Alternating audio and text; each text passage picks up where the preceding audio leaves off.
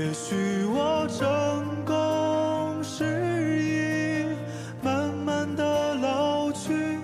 能不能让我？这里是第二期的职业理想栏目，然后我是本期的主持人，也是主播 Will，呃，然后还有我的老搭档 Nolan 老师，以及我们本期的嘉宾郭大白菜，曾经的坑哥，现在的郭总。对，然后然后话题开始之前，我先有个小插曲。建议大家再也不要用 ROG 耳机，真的太烂了。我买了个两千块钱 ROG 耳机，刚才调试了半个小时，不能用，把它砸了，真的太难用了。你刚才在说 ROG 耳机，我还以为是什么牌子，原来就是那个传说中的败家之眼，是吗？啊，太难用了，就是那东西，就是它调试半天调试不明白，就要不耳机不能用，要不就麦不能用。对，没事儿，没事儿，没事儿，就是推荐大家不要用这东西，实在太烂了。好呀，好呀，那个。那个我我们先开始这场，然后我我想说一下，因为我们今天是第一场远程的节目，然后我和陈老师，因为我们俩都有共同好友，也有一些非共同好友，就像今天，其实郭哥是我的朋友，但是诺兰老师其实是不认识的，所以其实一般会出现这种情况的话，会我主问，然后诺兰老师会有一个天使的视角去做一些分析和一些想法。对，那首先最开始的话，就郭总或者坑哥先来介绍下自己吧，就正常的介绍就行。这咋介绍呢？怎么说？我觉得看你自己。我我就是一个，你就是一个华润 U 三十是吧？啊，没有没有没有，是这样的。我我一直觉得我的那个身份很神奇，因为以前是一个工科生嘛，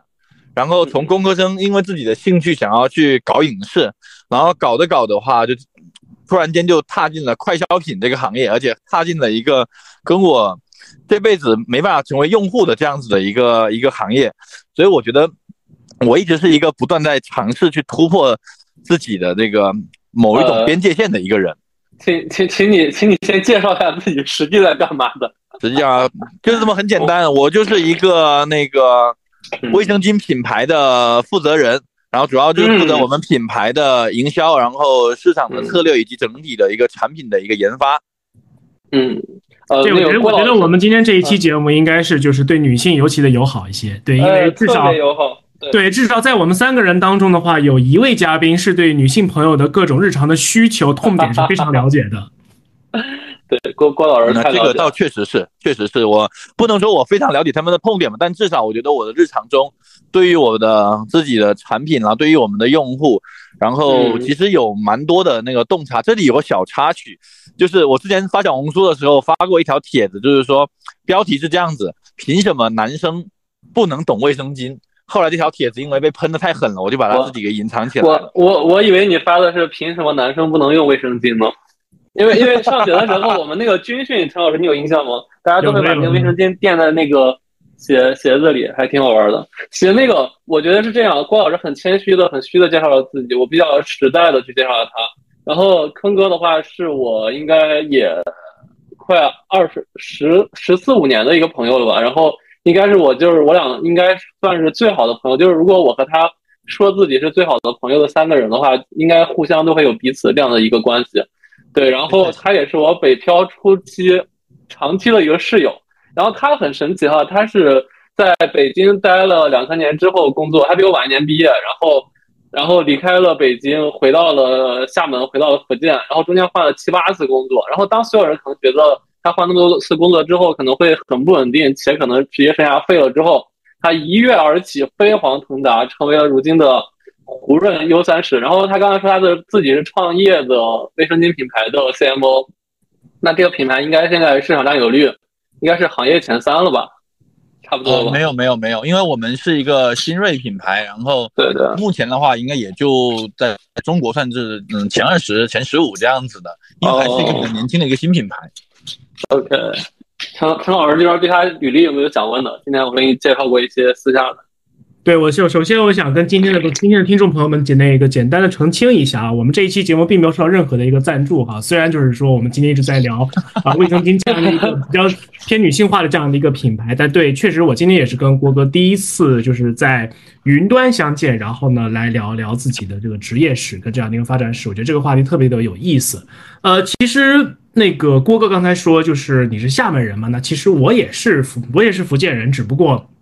我的老家和你隔了大概也就两个小时左右，然后我是福州人，然后厦门是那一个永远都会被人误解为是福建省省会的那个城市，永远都会比我的老家是真正的福建省省会更加光鲜亮丽，知名度更高，大家游客更加趋之若鹜。嗯，毕毕竟厦门是个旅游城市嘛，大家很多都觉得它的风景啊，它的这个海景啊，这是它的第一印象。好吧，行，你俩哈拉完了，那我们开始进入今天的正题吧。开始，呃，对对，然后第一个问题就是我们所有嘉宾可能都要回答一个问题，就是郭郭董那个坑哥，你觉得你还有职业理想吗？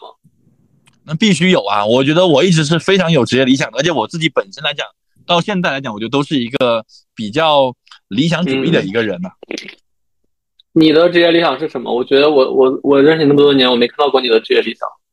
其实很简单，我的职业理想其实就有两点。第一点比较熟，第二点会比较理想。第一点，其实我一直很希望通过自己的努力挣很多很多的钱。第二个，我的职业理想，其实我一直希望说能通过自己的这些经验，能够真正的呃从零到一到十去呃做一个自己的能称上自己的一个品牌。嗯，陈老师，你觉得他的职业理想实际吗？是不是特别的具象？我特别喜欢郭哥的第一个职业理想，就是通过自己的自己的职业赚很多很多的钱。其实上一期我们在零第 volume 零零那个就是拍了那一期当中，然后唯有当时问我一个问题，说东老师你还有没有职业理想？我其实当时的回答是说，其实我没有一个特别具象的一个职业理想，因为我的职业很多的时候是被生活被各种各样的事情给推着往前走的，所以说谈理想对于来说我来说有点奢侈。但是你要说背后的背后的一些个，如果是。就是想达成的一些事情的话，其实我觉得通过自己的职业赚到钱，并且能够就是就是我之前说的一句话叫做站直了把钱赚到。我觉得这在这一点上，我觉得我跟郭哥是有共鸣的，有共鸣。行，那那我觉得是这样，郭哥这个呃卫生巾品牌，我觉得也没有什么好说不得的，叫软软风研究社是吧？不是软风研洗社，我发现我这么多年研究社，对一一直那个说错了。那我觉得我先问你个比较那个实际的吧，而且是可能最近的一件事儿，对你影响最大一件事儿，就是你应该是今年年初的时候得到那个胡润 thirty on thirty 的一个榜单，对吧？然后在你临近三十三十岁的时候，你你当时入选的那一刻的话，你的心理感受是怎么样？是不是感觉到自己人生巅峰了？怎么样？其其实没有，你知道吗？当时我呃很诧异的一件事情是什么？因为我们。今年就叫胡润的 U 三零的创业先锋嘛，他是从创业的维度来评估的。嗯，然后那个时候我还还我问了我朋友，就是他是去年的那个福布斯的 U 三零嘛，我说以前我总觉得入围胡润啊，入围福布斯啊，怎么的很有钱吧？怎么到现在我都觉得我现在口袋里还没有两块钱呢？这个是当时我的第一个一个反应，非常的不真实。实话实说。然后第二个点就是我其实蛮希望去现场能够跟这些。同龄甚至比我小的人，我想看一下啊，每一个人他们的这种不同的轨迹，不同的一个职业方方向到底是个怎么样子的，能跟更多人去交流、去学习，这个其实是我当时选择去现场的一个一个很重要的一点。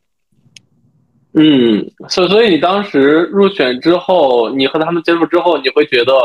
你的人生阶段和他们比的话一样吗？嗯，我觉得。每一个人有每个人自己的特点吧。我觉得接触完，其实发现来讲的话，作为创业者来说的话，呃，大家讲出来其实都是大家觉得说，嗯，比较心中、比较骄傲的一些话。但是其实背后来讲的话，还是有蛮多讲不出来的这种很辛苦的这种地方的。嗯，哎，陈老师，你觉得华胡润 U 三十是个什么样的概念？对你来说，因为陈老师一直是做榜的，就是一直是各种职场榜做了好多年。不敢不敢，因为其实对对，因为其实我之前做的那些个榜单，它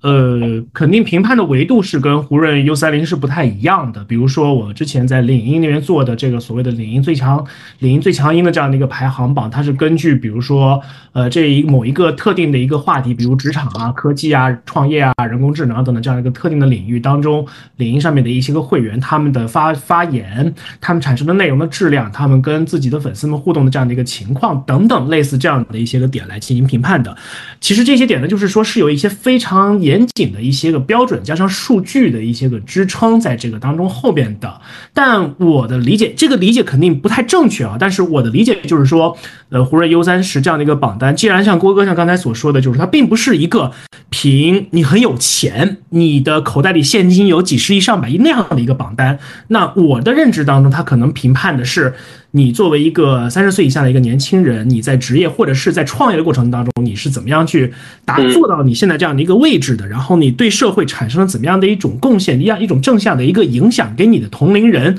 甚至比如说对于我这种已经不是同 U 三十的同龄这样的一种就是年纪更大的一些个人，有怎么样的一些个正向的一些个影响？然后包括主要是我觉得应该是主要是这样的一个一个方面的。当然，它肯定背后也有些别的数据的一些个因素在这个当中。这个因为我了解的不太多，所以我就不多不多不多不过多做评论。但是说实话啊，胡润三十岁以下排行榜这样的一个名头，确实是非常非常响亮的。嗯，所以还是挺了不起的。呃，行，那我们就前聊完之后，我我觉得是这样，就是郭郭宇航，就是呃郭哥不能说名字，对，就是他他其实有一个很典型的符合我们节目的特点是，他是北漂离开了北京，所以。然后他另一方面，他又一直不断的在离职，在入职，所以我我和陈老师今天在聊，说是郭老师他特别符合我们那个理想的“离”这个字儿，因为他一直在做各种离开的事儿。啊，那我我想问一下郭老师，就是你这些年的话，你的职业也发生改变，那你的职业理想有没有变化？其实没怎么变过这个点，因为呃，怎么说呢？那第一点我就不说啊，这个可能以后也不怎么会变。第二点来讲，其实。从我在大学的时候开始实习，然后报做做不同的种类的工作的时候，其实我一直有个想法，因为我不是科班出身的这样子的一个营销也好，品牌也好，这样这样子的一个一个人嘛，我其实一直想希望通过自己不同的板块的工作去填充自己的这种不同维度的这个能力。那其实这个也是开始的时候为什么说会选择说，呃，很多人觉得，包括你会觉得说我换了很多的工作的原因，但是其实我回头来看每一份工作，它其实带给我的。经验跟收获，其实它都是有对应的一个价值的一个板块的。嗯，所所以呢，我其实想问的是你职业理想，所以你职业理想一直是你最初的，就你刚毕业就是这两点嘛？就是对，其实我在读高中的时候，我就一直在想，我就是希望说我能做，我我高中的时候我的可能没有那么具象，我高中的时候是希望就是能够做一个。很不错的实体经济的那个品牌，但是我还没有品牌的概念，我只知道我想要做一个有实体产品的这样子一件事情。但是随着我在大学在实习后，我才知道啊，这个理想可以定义为是要做一个品牌，有具体产品的一个品牌。所以，所以他其实还是挺幸福的。我觉得虽然他一直在飘荡，但是好像就是一直很明确。就你从他说话那种底气来看，就是很明确的感觉。对，我觉得这个其实也很呼应我们在那个第零零七拍了的时候聊到的一个点，就是说，这是我的一个观点哈，就是说，我觉得 Will 应该应该至少是部分认同我的观点，那就是，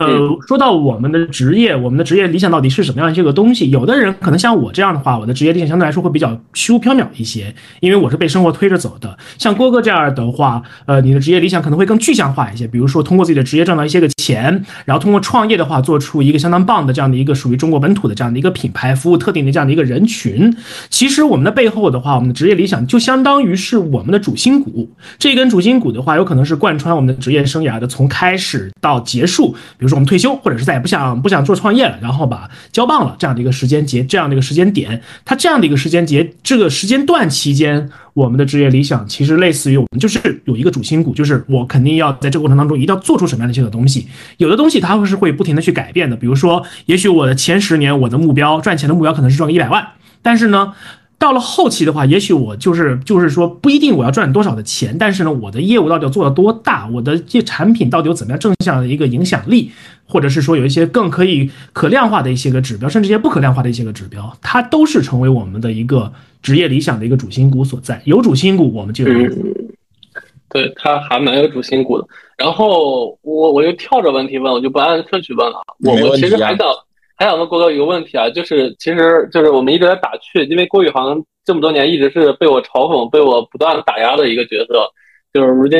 他 风生水起，对，所以我不太好意思，我今天一直夸他。你说嘛，你说嘛，我我其实夸我还不是很习惯，你就真实一点。对对，因为他一直被我鞭策的那种。就是我想问的是这样，就是你的品牌现在其实是个卫生巾嘛，对吧？你之前是做，之前他其实做的是那个尿裤，尿裤，对。你你你做这两个品牌的时候，你有没有会不好意思和别人说你是做这个的？就是会觉得呃，就是不是丢人吧？但是你懂的那种感觉。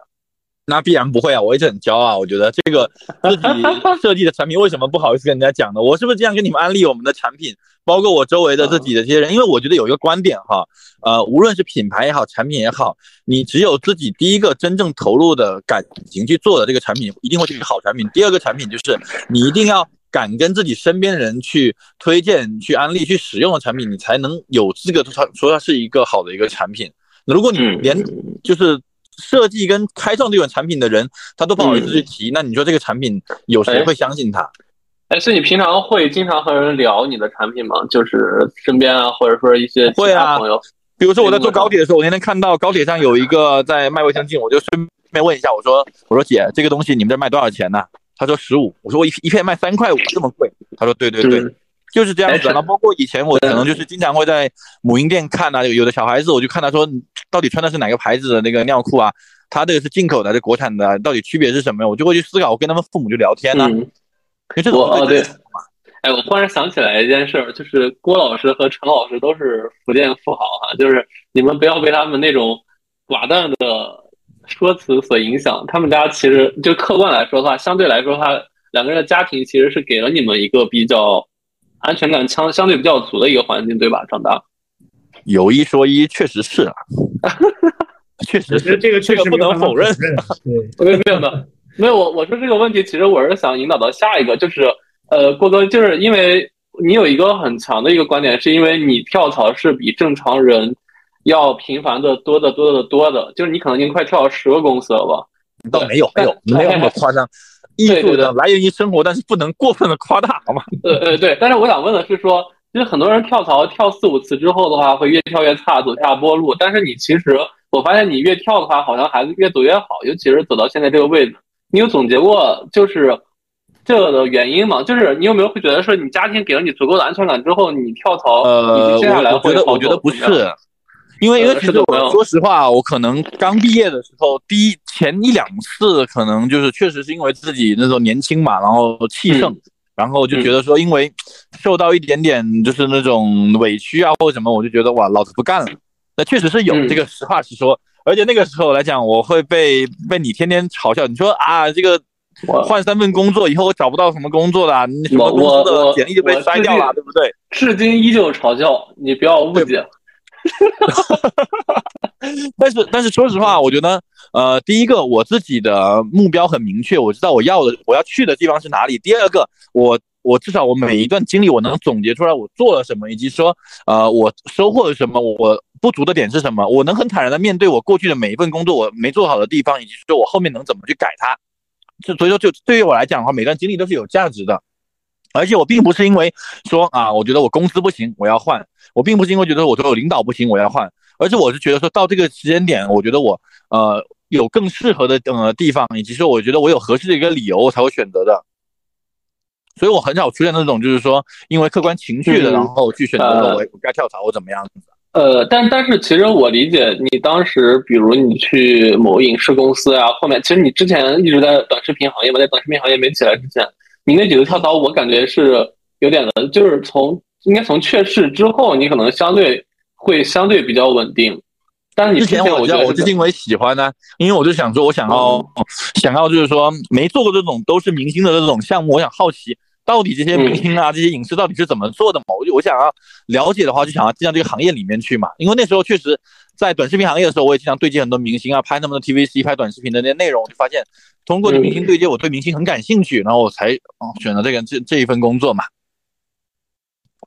超儿，你觉得这样的职场路径和你比，就是不是和你比吧？你觉得正常吗？就是因为陈老师是一个几乎没换过工作的人。我觉得我才是那个最不正常的那个人。不不，我其实我觉得我我这种其实是真的是不推荐这种，真的，实话实说。我事实上觉得我的这种职业路径也是也也不是特别值得推荐的，因为像我这种工作值得推荐的这种，对吧？因为像我这份工作，我第一份工作干了十年时间，第二份工作现在这份工作已经干了五年时间，中间只总共只换过一次工作机会。讲真的话，前十年对于我来说，我觉得我过得太稳定了。其实我现在是有点后悔的。然后像郭哥这种的话，怎么说呢？我只能说适合自己才是对，才是这才是最好的吧。就像郭哥这种头脑比较灵活，而且特别特别清晰的知道自己想要什么东西，且做各种决策，并不是完全，并不是因为情绪而做出来的决策。这种品质其实我觉得并不是所有人都能达成的。而且你听他，你听他说，他实际上不是这样的。我觉得是吗？但是有一说有个点，就是说现在回想来，觉得说是没什么事。但是但是说实话哈。就是你在频繁更换工作的时候，但说真的，就是有在换工作的期间的时候，人是会焦虑的。就有的时候，我记得我有一年，我跟我跟我爸我说，我说我想要呃休息三个月就不上班嘛，然后我还特地去办了个私教课。真的过了一个月，就觉得这个人哈，那个状态在那个时候确实是觉得不好，但是现在回想不起来那种感觉了啊，就是好了伤疤忘了疼吧，我觉得。对于我来说，只要一个星期没有上班，我都觉得特别焦虑。虽然我没有换过工作，没有怎么换过工作。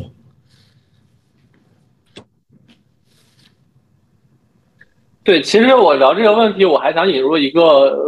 交叉的问题，就是今天我发你们有一个热搜，是说零零后工作一周因不满老板马上辞职。呃，其实我觉得郭哥是特别像零零后的，就是他会有时候如果觉得不太好，会马上马上马上辞职。但是现在零零后他其实更任性吧，就他可能如果不开心的话会马上走。哎，你们觉得就是那接下来其实整个职场会不会变成一个？很动荡的，比以前更动荡的一个一个状态。那要不然我先聊聊我的看法。好，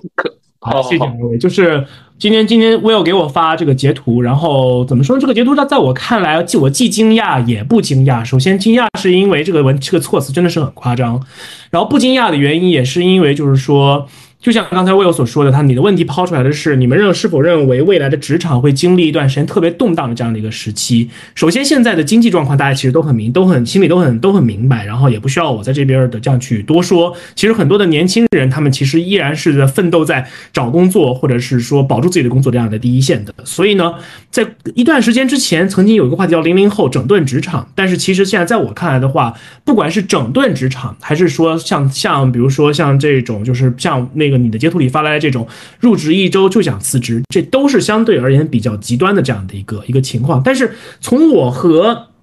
我在一些个场合跟零零后的小朋友们聊天的这样的一个感受来说的话，我是感觉到他们身上对于职场的这样的一个期望值，以及他们在他们在发生了与自己期望值不一样的事情的时候，他们是会比我们这样的一些相对更年长一些的人有更多不一样的一个考虑，他们是更有这样的一个底气跟骨气去。对一些职场他们不喜欢的一些现象去说不的，但是呢，至于说不的程度到怎么样一个程度，他到底是打就是说，比如说拉着老板去聊一聊啊，还是说跟同事吐吐槽啊，还是说真的就是一纸的这样辞是一纸的辞职信递给了老板，说老板我不干了，因为你你因为你是个很糟糕的老板，这个其实是有比较大的这样的一个区别，但总体而言的话。其实这个趋势是这样，越是年轻，你手头上能够把打的牌越多，那么你就越有这样的一个底气，能够去向一些你不所不喜欢的一些个职场的一些事情说不。当然，就是有一些个，比如说像我这种奔四的人，或者是四十往上的这样的一些个老职场老鸟们，他们会觉得说啊，你们年轻人没有怎么受过职场的这种毒打，然后没有怎么受过社会的这样这种毒打，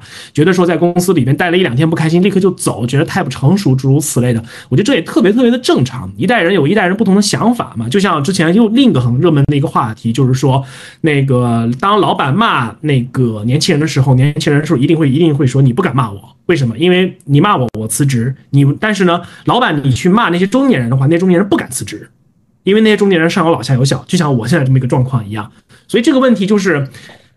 我们可以拿着这些个微博的话题、新闻的这样的一些话题、自媒体的一些话题去聊，然后觉得特别的压压抑，或特别的解气，或者特别的痛快等等诸如此类的。但是呢，真正这样的一个问题碰到我们自己个人身上的时候，它到底是一地轻飘飘的沙子，还是一座沉重的大山？这个真的是因人而异。但总体而言，我会觉得就是说，像能够像。这张截图里边所说的这样大胆的去一周辞职之后发现工作不合适立刻就跑的跑路的这样的年轻人，我觉得可能不会是一个特别大特别多的这样的一个一个多数。嗯，郭哥觉得呢？就我我说一下我们部门的一个零零后吧，就是我带过的一个零零后嘛，就是是这样的，我觉得他两面性其实还挺，就是两面其实我觉得都呃比较突出吧。他算是一个这样，他是一个很活泼、很多思维也很，呃，我觉得能力很强的一个人。他应该是零零两还是零一年忘记了，一个男生。他一方面他玩心很重，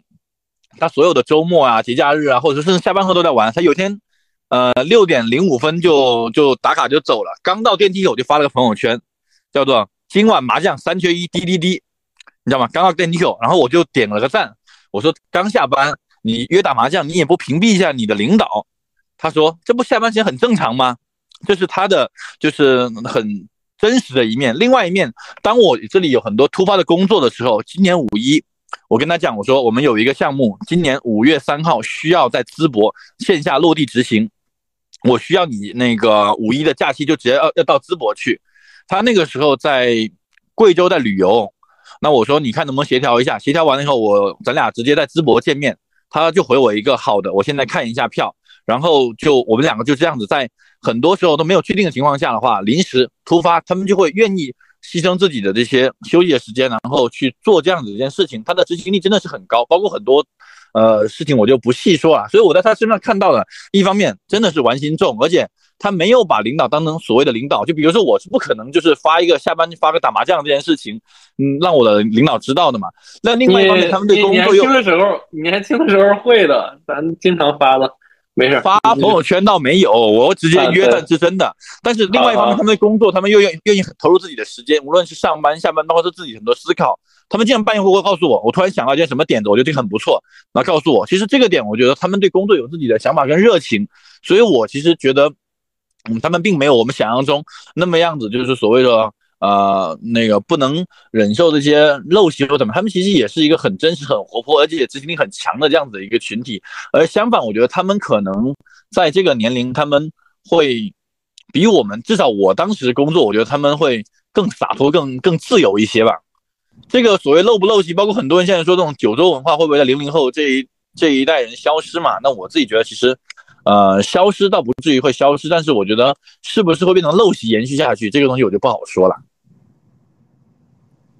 好呗，行，那我们这个就不展开说了。我觉得就是今天看到会觉得比较有趣。呃，我们再回到正题上，正题上其实，呃，郭哥这边他有个很强烈的身份，是说他是属于北漂里那种最典型的两三年受不了就回家的类型。说不好听的，说好的，说好听的是说，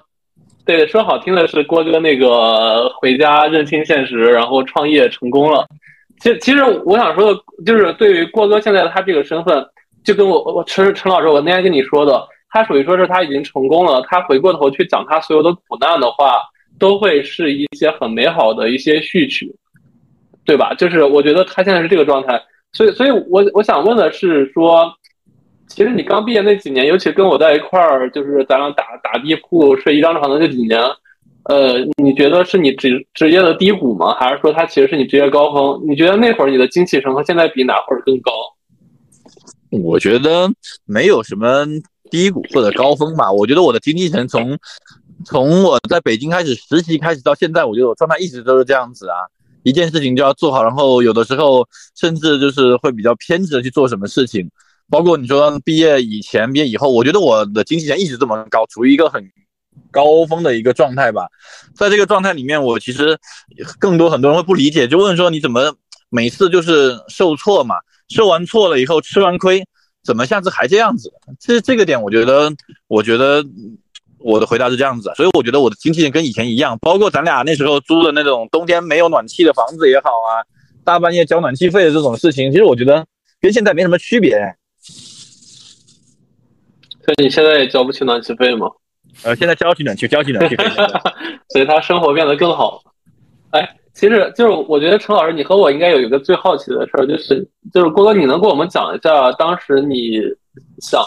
离开北京那一刻的想法吗？因为你知道他离开北京时，他有一天晚上睡醒了，忽然觉得自己不能浪费时生命了，然后当天给我打个电话，让我陪他打包行李，然后把房子给退了，然后来我家住了两礼拜，然后离开了北京，就这么个情况。你当时是怎么想的？我也特别好奇这件事情，因为我是属于那种觉得自己来了北京就坚决打死也都不想回头、不想回福建的那种人。当然，现在可能年纪稍微大，有点不一样。所以当时郭哥你是怎么想的？嗯，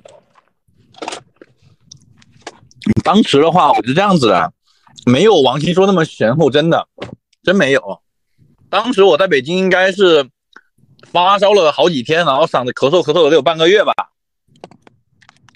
一六年年底，一七年的时候，那是雾霾很严严重，这个是我核心促使我的这个第一的一个直观条件。第二个，其实我当时这样想，我既然我是一个福建人，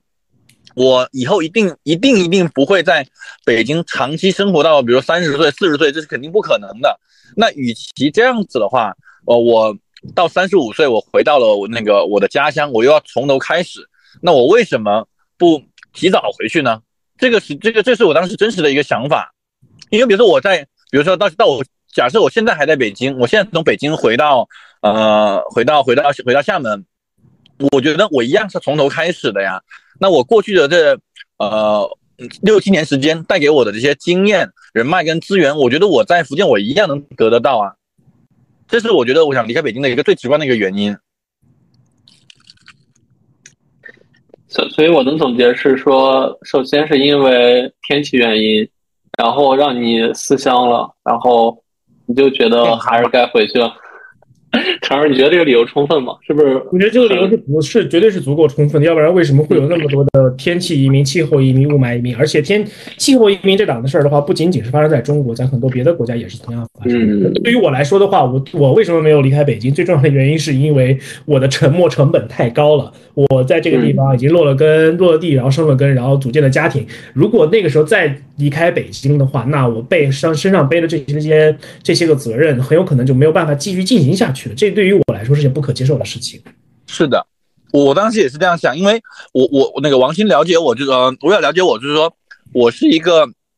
对家人亲人我看得很重的，所以说我其实我蛮接受不了我一年只能回两三次家这样这这个这个点，所以说我才想说，那与其这样子，为什么不选择早一点回来呢？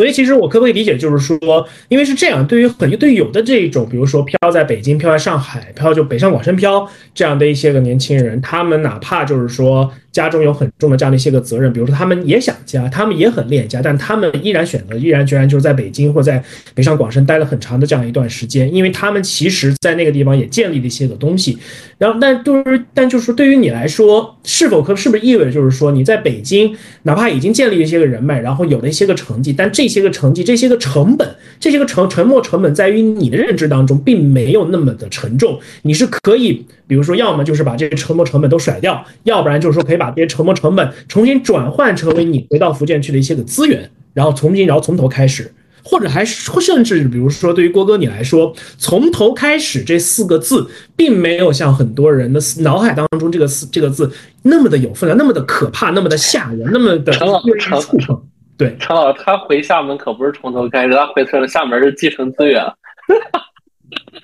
原来家里有矿啊！对，开开玩笑，开玩笑，没没没，科科科哥聊一下吧。对，你会觉得从头开始这件事儿，对，就因为我，因为有的时候我想问题可能会相对来说比较现实一些。虽然想问这么现实，但我却但我却没有创业。对，我想知道一下，就是说像郭哥这种就是真正去创业的，有创业家跟这种企业家头脑这样的一些个人，他们对于这种沉没成本跟一个地方待久了这样的沉没成本跟机会成本是怎么看的？嗯。实话实说哈，刚回厦门的两三年真的会不适应。现在呢？现在肯定已经适应了，现在已经适应了，要不然要不然就待。所以因为因为我记得我一直到一九年的时候，我还问王鑫，我我真的很那时候还很还很想，就是有机会能回北京去工作。到一应该是一九年年底的前之前吧，疫情前那段时间，我一直觉得说，如果有机会，我真的还很希望说能够。呃回到像北京这样子的这种城市这种这种氛围里面去，因为跟厦门其实完全真的不一样。嗯，哎，所以其实你刚刚抛到这块了，我想问一下，就是你你你回厦门也很久很久了嘛？然后其实厦门在这两年也是更热门了，它是属于二线里可能大家觉得环境与工作相对比较平衡的城市。哎，那你觉得厦门的工作环境怎么样？是很多人的向往吗？然后你还想回到北京吗？嗯，怎么说呢？呃，厦门的那个环境，呃，相对来讲的话，节奏会肯定会慢一点点。啊，就是你会发现，你周围的同事，大家那个下了班以后，呃，都是去回家，然后有的是去接孩子，然后有的就是会去做一些自己生活中的一些一一些事情嘛。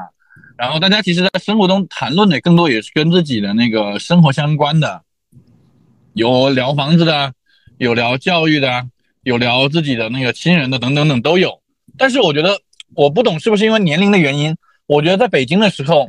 呃，每天大家除了说咱们出去吃啊、去玩啊或怎么样子的嘛，但我觉得会经常会遇到一些很纯粹的这些创业者呀，或所谓的这奋斗者，大家聊的都是似乎是很前沿的一些信息、很的一些资讯，包括很多热门的一些项目啊、热门的一些案例等等的。这个其实是在我刚回来两年，我很不幸的一点，这个确实是我感觉到一个区别。另外一点的话，就是，呃，在北京，大家确实很多人会把工作啊、把事业放在比较前面，但但是回到这种呃二线城市以后的话，嗯，家以及说你自己的生活的话，会变得比重会更高一点。嗯，所以你还是会更喜欢厦门的生活，就让你再选一次的话，你可能就不会回北京了。呃，怎么讲？我到现在为止，我觉得我做的每一个决定，啊，如果让我重新来一次的话，我应该还会维持原有的选择吧？应该。好，你把我的下一个问题给回答了。哎，所以，所以没没 没没有，还有个问题也是比较尖锐的，就是其实你回厦门之后的话，你也获得了一些职场上的提升嘛？尤其是现在，其实相对我俩来说，你是一个很主流的职场人，你是 CMO 了。那你会，我比较尖锐这个问题啊，你会觉得你现在的能力或者你的技术足够踏实吗？你工作到如今的话，你觉得是运气成分更多，还是你的实力成分更多？嗯，首先我先回答你第二个问题吧，是实力成分更多，因为我一直觉得说，我一直觉得我自己运气没有很好，包括这个问题，其实你知道吗？这个问题在今年我已经有，嗯，不止一次问我女朋友，我说我一直在思考王鑫这个点，王鑫那个他在我刚毕业的时候。一直告诉我，你要学会去走这个大公司的路，你要重新去怎么样子。然后，但是我所做的选择，每一个选择都跟他给我的建议是相反。真的，每一次的我的做选择都跟意是相反。所以，陈老师，你看，永远不要听我的话，就能变成胡润 U 三十，能变成 CMO。听我的话的，你要说是那个。实力还是运气？我觉得是那肯定是实力的一部分嘛。然后，但是有一点，其实我自己也一直在在思考。我觉得我的基础的基础最最最最基础的东西是没有没有非常扎实的。但是好在我觉得我自己有一个优点，自夸一下。我觉得我这个人韧性韧性比较强，就是很多东西我可能初期不会，但是我会花很大的时间，通过自己的这种课余的时间、工作以外时间去给自己硬磨出来。这个我是觉得说是我投入很多很多很多的时间跟精力的，就比如说我我我我简单讲一个我自己，我其实一直觉得不能半庆幸或者说怎么样子的嘛。比如说之前那个你知道我们那时候在做影视的时候，其实我根本没有做过影视的宣发，但是没办法，那既然已经到了那个这个环境这个公司里面，那其实那个时候我每天我都花很多的时间在研究别人的案子，写别人的案子，那个时间经常每天都加班到两三点。甚至有时候你俩还会来陪我加班，对吧？你记得吗？在亮马桥的时候，我记得啊，那个公司叫伯乐，他当时和他一起入职的一个女生，现在是伯乐的合伙人。然后有一天我发现他们俩认识，我就觉得，哎，都是都是老板了，现在。所以说，真的有的时候，你说那个有运气，当然有运气。我觉得我每一次在那个低谷的时候，我都能很巧的遇到一个非常合适我下一个阶段的这样子的一个职场的机会。我觉得这个是我的运气。但是我觉得实力的部分就是这个运气来了嘛，你愿不愿意投入时间，愿不愿意投入精力去把你这个运气转成你精力的一部分？那当然，很多人可能运气来了他接不住，那可能这个机会就跑掉了。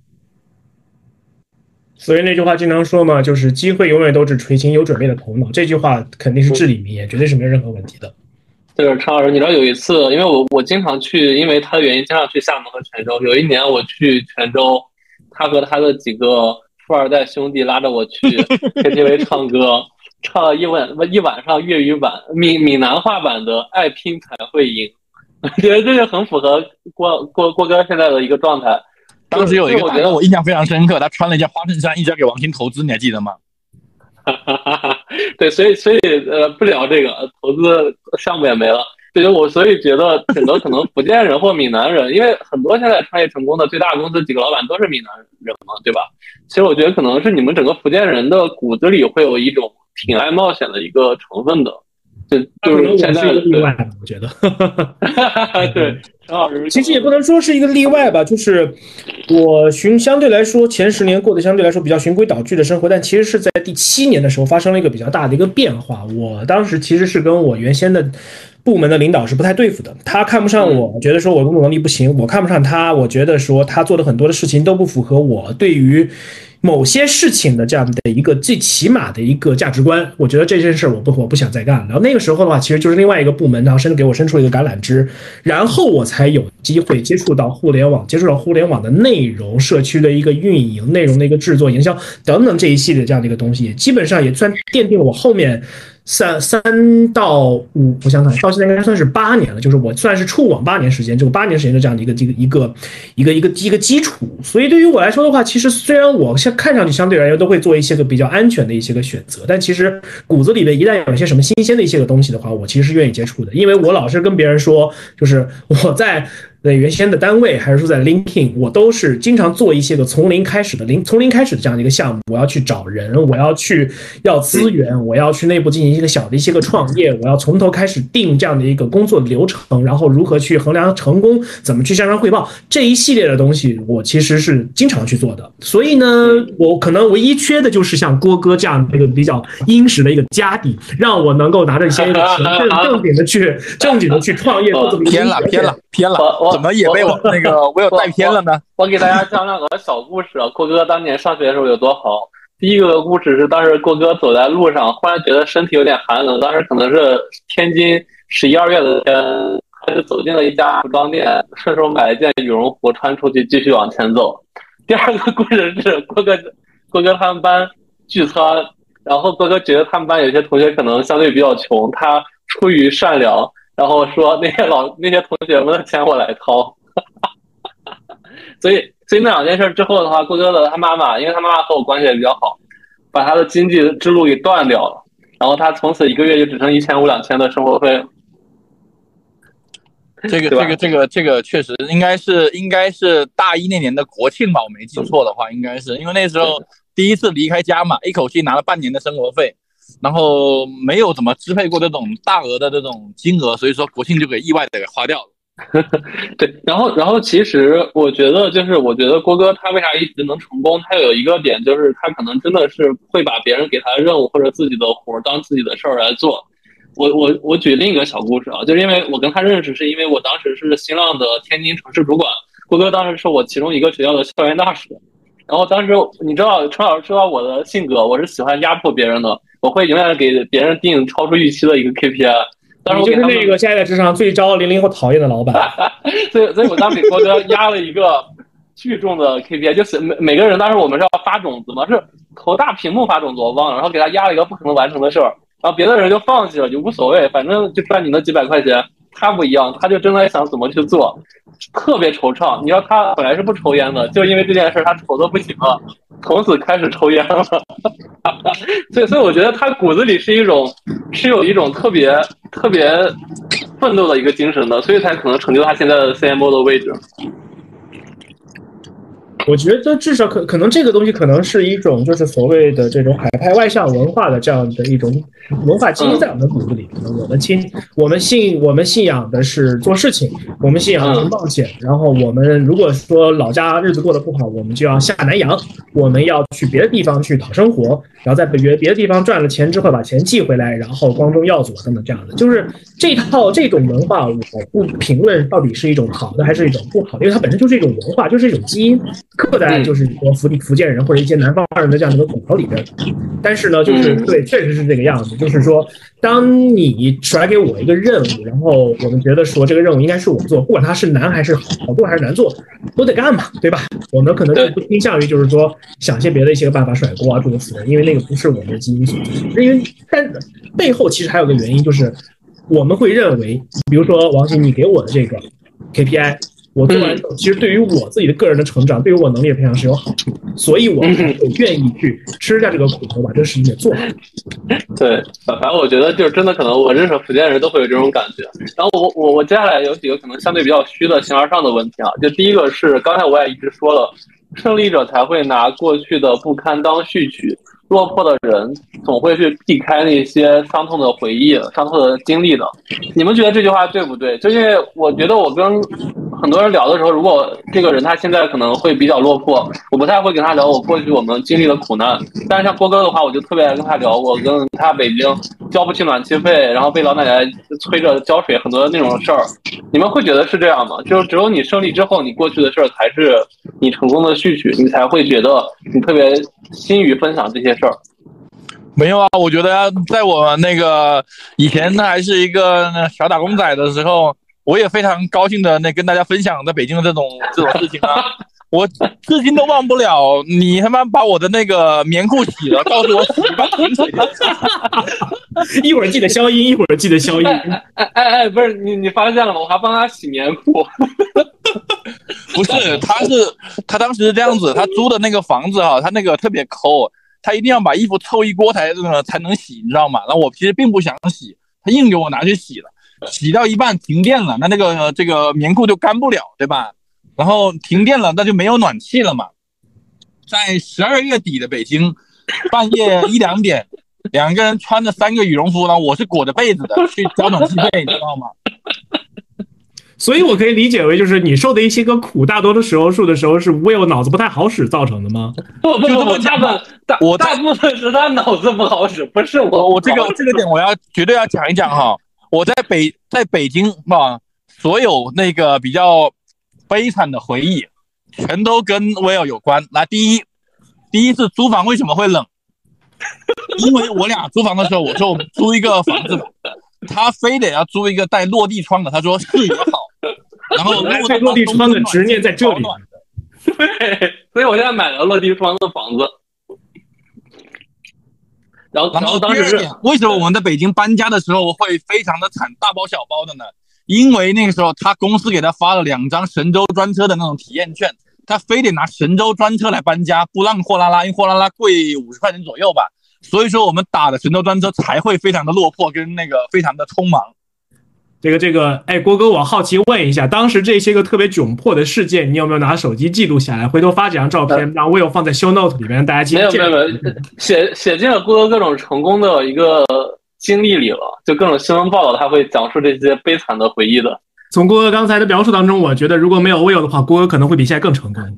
呃，不不不，如果没有这些经历，他可能养不成现在的韧性。我觉得我是他成功路上的奠基石。我现在知道你的标题文风从哪来的了。有一说一，是这样子的，真的。那个时候为什么说那个隔壁的那个那个邻居会觉得我们工作是不正经的呢？那是因为我的舍友他每天都要两三点才能回来，而我正常九点到就到公寓里面了。对，因为我当时在蓝标实工作嘛，我不是实习了。就是我，我真的是特别拼。当时我希望，就是因为我是工科生，我希望把每篇文章写好，所以就是我我在挑战很多文科生的能力，然后就每天写到大夜半夜两三点。当然，我那个有个变态的客户也是一个原因，他好像也被抓进去了。对，所以所以当时就每天大半夜回来，然后那个邻居就说，隔壁那俩男的每天都两三点回来，一看就干的不是什么正经工作的，男公关。对男公关，对对对，男公关，对对男公关。呃，长什么样我不知道，我觉得至少 Will 如果被认成男公关的话，我觉得邻居们可能需要换副眼镜儿。呃，没有，我们当时还是穿的很很光光的，衬衫那个短裤的衬衫，对对，衬衫短裤。哎，行，那这个问题到这，我觉得我下个问题想问的就是。其实如今两位的身份相对来说在社会都是比较成熟的，然后你们会觉得说是你们会更在意别人对你们的职场身份的眼光，还是在意自我成就？因为这个回到我个人的一个身份，因为我跟陈老师聊过，就是我当时家里如果工作不在大公司的话会不开心，但是我觉得就相对你们俩来说，你们会觉得是怎样的？郭哥先说吧。你刚刚最后一句卡一下，我没听见。哦，就是你你会更在意别人对你的工作的眼光，还是在意自我的成就？就比如你现在那个卫生巾啥的。有一说一啦，这两个问题其实它它它不是矛盾的对立项吧？我觉得我当然也会在意别人看我的一个眼光，那我也会在意自己的成就。但是自己的成就一方面来自于自己内心的这种感受，另外方一方面不也是因为别人看你的这种。眼光，然后也也能侧面的印证你的成就嘛，所以说我这个两个很难去选择，哎，嗯，那常老师呢？这个问题其实有点类似于扒底裤了，因为他把你他把一个人对在社会上的一个安全感的一个很重要的来源给扒拉出来，然后我觉得我可以分享的点就在于说，呃，因为从自始至终，我算是一个职场里比较稳定的一个人，只换过两，只换过一次工作嘛。然后两份工作，至少是从 title 以及工作单位的名字来讲，都是 相对来说比较体面的。所以对于我来说，呃，我的职场的这一个身份在生活当中的一个重要性，其实反而有的时候是被我忽略的一个这样的一个重要性。因为我会认为，就是说，跟我打交道这样的一些个人，看着我的言行举止，看着我日常上班比较规律，最晚没有超过一点钟回家，这种 这样的一个规律，他们会判断，就是说，至少我还是一个有正经工作的这样的一个人。然后我可能 可能我的面相长得也不像那种没有正经工作的这样的一个人，因为打小我就是一个特别特别老实这样的一个人，所以呢，可能就是这方面的这样的一种社会的这种 identity，就是这种身份。其实是被我自己有意无意的去忽略了的，但事实上很有可能这一部分东西对我是很重要的，因为我记得在成家之前，那对方其实是有问过我说，哎，你是做什么样一个工作的？然后我跟他简单介绍一下，对方可能其实就是就是他们其实不知道说那个你到底是这个公司到底是干什么的，他们不知道这个公司是干什么的。但我解释完之后，他们觉得哦，这算是一个很正经的一个工作，对，嗯，哎，其实我想问一下，就是哎我操，刚才我忽然脑子短路。哎，就是我想，我我我有我有问题想问一下郭哥，就是因为我我殊途同归嘛，我现在和你一样都变成了一个传统消费品公司的员工。你会觉得，就你之前也在互联网嘛，你会觉得它和之前你的公司来说，你的工作节奏或者说一些行为方式有没有不一样的地方？不一样的地方，对，你会觉得现在传统的一些消费品企业和互联网公司它的区别会很大吗？包括工作节奏啊，包括一些工作方式。有一说一，其实我并没有怎么在互联网公司待过，但我自己觉得就是说，呃，我们现在这种整个工作节奏跟状态吧，还是一个比较偏那种实业型感觉的。比如说我们现在那个八点多上班，然后那我们的工厂可能它上班时间会更早一些。从作息上来看的话，我觉得这是一点，因为毕竟我以前做快销以前的话，我都是十点上上班的。嗯。啊，另外其他的话，我觉得没有什么特别的感觉，就反正还是做事儿吧，就是做事儿还是做事都一样，明白？对，呃，哎，其实我还有一个问题啊，就是也想跟你特别想聊一下，就是当年郭哥写过一篇那个离开北京的文章，陈老师下午应该也拜读过了，然后那篇文章在我的公众号上的播放阅读量是最低的，这篇文章也被各大的媒体，比如鲁豫有约啊转载了。呃，当时就很多人看上去的话是一个忧郁的毕业小男生，对北京天气以及各种人事物的无奈离开了北京。那你转回头现在来看当年写的那篇文章的话，你觉得一是你当时的情绪，你现在觉得还对吗？第二就是说是，呃，你现在来看的话，如果你现在重新选，你当时还是会离开北京吗？嗯，我觉得。如果让我重新选，我觉得我应该还是会跟以前做一样的一个一个一个决策吧。当时离开北京，其实我觉得回来以后不适应的点，一方面我觉得呃是错误的那个，就是不能说错误吧。就我一直觉得呃自己在北京的时候做的事情会更有意义，然后会会觉得说啊回到这城市以后有不适应。就比如说我在看那个电视剧，那个叫三十而已还是四十而已啊？多少而已的那个那个毕业的时候有一个 从从上海回到他自己小小镇的那个小镇的那个女生嘛。其实我觉得我刚回来的那个那一年，其实有一点点像那种感觉啊。我总觉得啊，我在北京做东西好有意义啊，北京的人都好有趣啊。都回到这里，我就觉得那个融入不了。但后来我想一想，哦，其实并不是这样子的。我觉得我只是没有真正的从内心去接纳这个城市，还就是在在我其实这么讲吧，我是一个在厦门还觉得自己是一个北京人的人，所以那时候我才会有这样子的一个感慨。如果再换到现在的话，其实我并没有那么多强的感受，因为我觉得我离北京并没有很远，我每个月还要去北京一次，我要上海一次，我并不觉得我自己离这个城市或离这个所谓的这种圈层会有非常远这样子一件事情。嗯，明白。哎，陈老师，你会觉得就是这么多年，你有没有，就是你刚刚也说你可能几乎没有想离开北京，但是我还是想问你，这么多年，尤其你工作比我俩要多一倍，你有没有想过离开？可能离开北京最强烈的那个想法出现在最近一两年时间，但因为众所周知的一个原因，然后北京作为一个联防死守最最重要的这样一个地点吧，然后。体会到了一些个地方城市上面的朋友们可能体会不到的这样的一些个感受，这是其中之一。另外一个的话，也可能是因为我这个人本身就比较懒，我比较喜欢一种相对闲适一点的这样的一个节奏，以至于就是说我会觉得说北京的节奏太快了。我甚至有的时候去有一两次去上海，然后出差啊，或者是自己去玩，或者跟朋友见面什么的，我会觉得哇。上海人的生活节奏挺好的呀，他们到了六七点钟、七八点钟肯定是要下班的，除了少数那几家我们就不提名字的那个大厂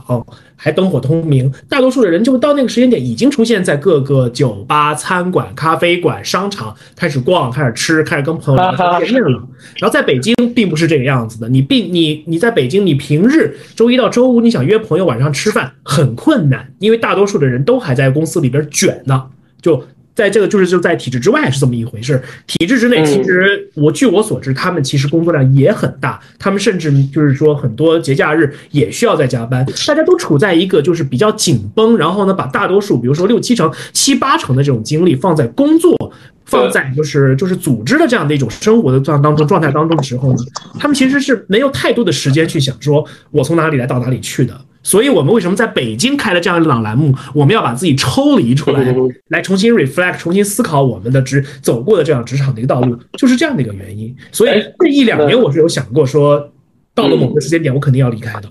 离开的。所以，哎，郭哥，郭哥那闭麦了。我其我我在我在我在对，哎，我其实想问的是，厦门的工作环境快快不快？就是其实我想问的就是说，现在二线城市真实的样子，因为我和陈老师都没待过。呃，就说的其他人的那个，就这么跟你讲吧。我们六点下班，我们公司应该六点半就没有人了吧？啊，那和我司一样呀。然后游个泳。你司还招人吗？招招没有了，开玩笑。我司依然，我司依然是一个非常非常人性化的一个环境。对，嗯，所以二二线城二线城市的工作真的可能压力没那么大，且会有自己的生活，对吗？呃，可以这样讲，但是厦门这个地方压力还是大的，毕竟那个房价这个东西在那边摆。嗯，堪比北京。对，因为实话实说，我觉得我我我很多经历就是不能作为参考，因为我觉得现在打个比方哈，现在如果有一个很合适的一个机会，比如说在广州、在杭州、在北京，嗯，你问我会不会选择？说实话哈，我可能还是会行动，并没有，我并没有觉得我自己现在很。啊，比如完整的归属于哪个城市，就一定不能离开的。我我我我现在还是这种感觉，包括我现在在今年时候跟你们刚才聊天，我说其实我还是很向往那种每三年能换一个城市的那种生活，体验一下内陆的那种成都啊，然后体验一下东北啊，体验一下上海或怎么样。其实我觉得这就是为什么我觉得很多的想法似乎你们还觉得不成熟的一个原因了。我觉得，但我就觉得这种生活其实可能会更有趣。所以郭哥他其实是真的是一个目标感特别强的人，我觉得他他好像很难让你觉得他会有迷失的状态，就是你跟他聊东西，我感觉陈老师你觉得吗？他很多肯定句，就不会像我们，可能我们还是在思考我们的内心想法。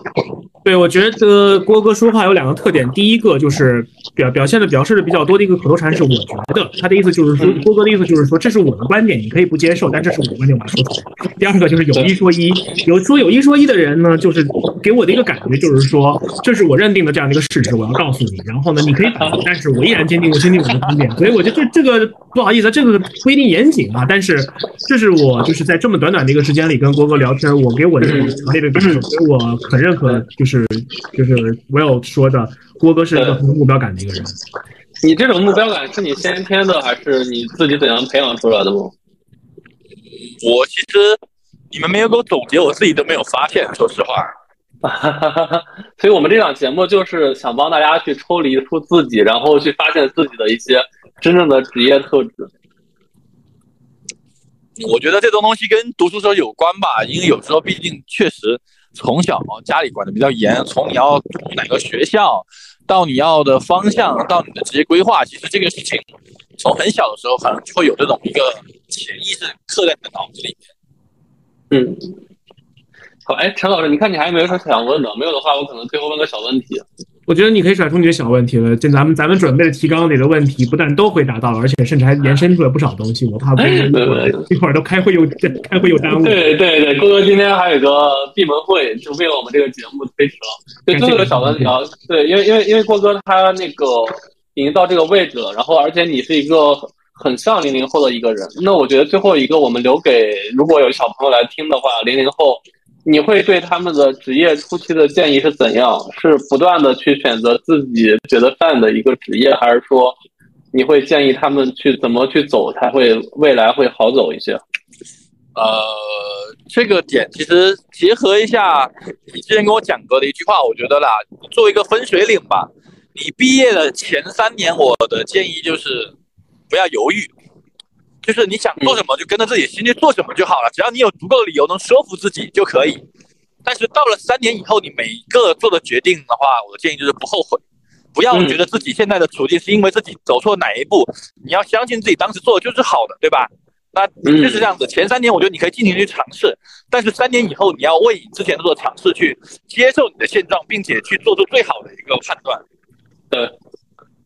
他他这两句话真的也好好自信啊，我觉得。我觉得这个话，我觉得郭哥刚才这两句建议特别的重要，就是说，因为所有踏进职场的人都是成年人。成年人就应该对自己的这个选择去负责，但是呢，负责是一回事，但是呢，自洽也是另外一回事儿。比如说前三年的话，我要做我们自己喜欢做的事情，因为我我的激情和我的工作的结合，会是一个很自洽的一个过程。三年之后的话，不要为自己做过的选择去后悔，那是因为你此刻需要自洽，你已经投入这么多些个东西了，然后你要为自己的行，要为自己的选择去负责。这个时间节点，你是该换还是说该继续？你已经对职场、对于工作有一定的认知了，那这个时候啊，你就应该继续。去完成你这个自把自己给做自洽的这样的一个过程，这个是我的一个理解。嗯，哎，然后我相信郭哥应该会把这期节目转发到自己的朋友圈，给自己的很多的下属看到。那郭哥，你对自己的下属以及小朋友、年轻人有没有一些工作素质或工作态度的建议？就是怎么？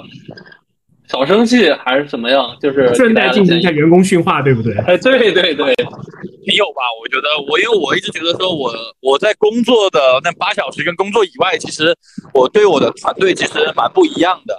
就是工作的八小时，我是希望大家能够百分百甚至百分之一百二去投入你们该做的事情，不仅在于完成任务，包括自己主动思考等等。但是工作以外，其实呃，这个点我其实来启发来自于你给我的一个启发。我觉得大家其实是需要去。成长需要去培养的，然后我会刻意给他们推荐各种各样的那个书籍啊、课程啊，或者说我会自己去给他们买一些课程，想让他们能够有一些收获吧。我觉得，因为我觉得工作只是一个身份，比如说我我我并不觉得我们是有什么很严谨的上下级的关系，我觉得我们是分工不同嘛。包括我觉得很多我们团队也是这样想的，就并不是说你是领领导，你说什么一定是对，他们也会跟你反驳。但是我更希望大家就是负责每个人的不同的工作的时候，尽力去做好。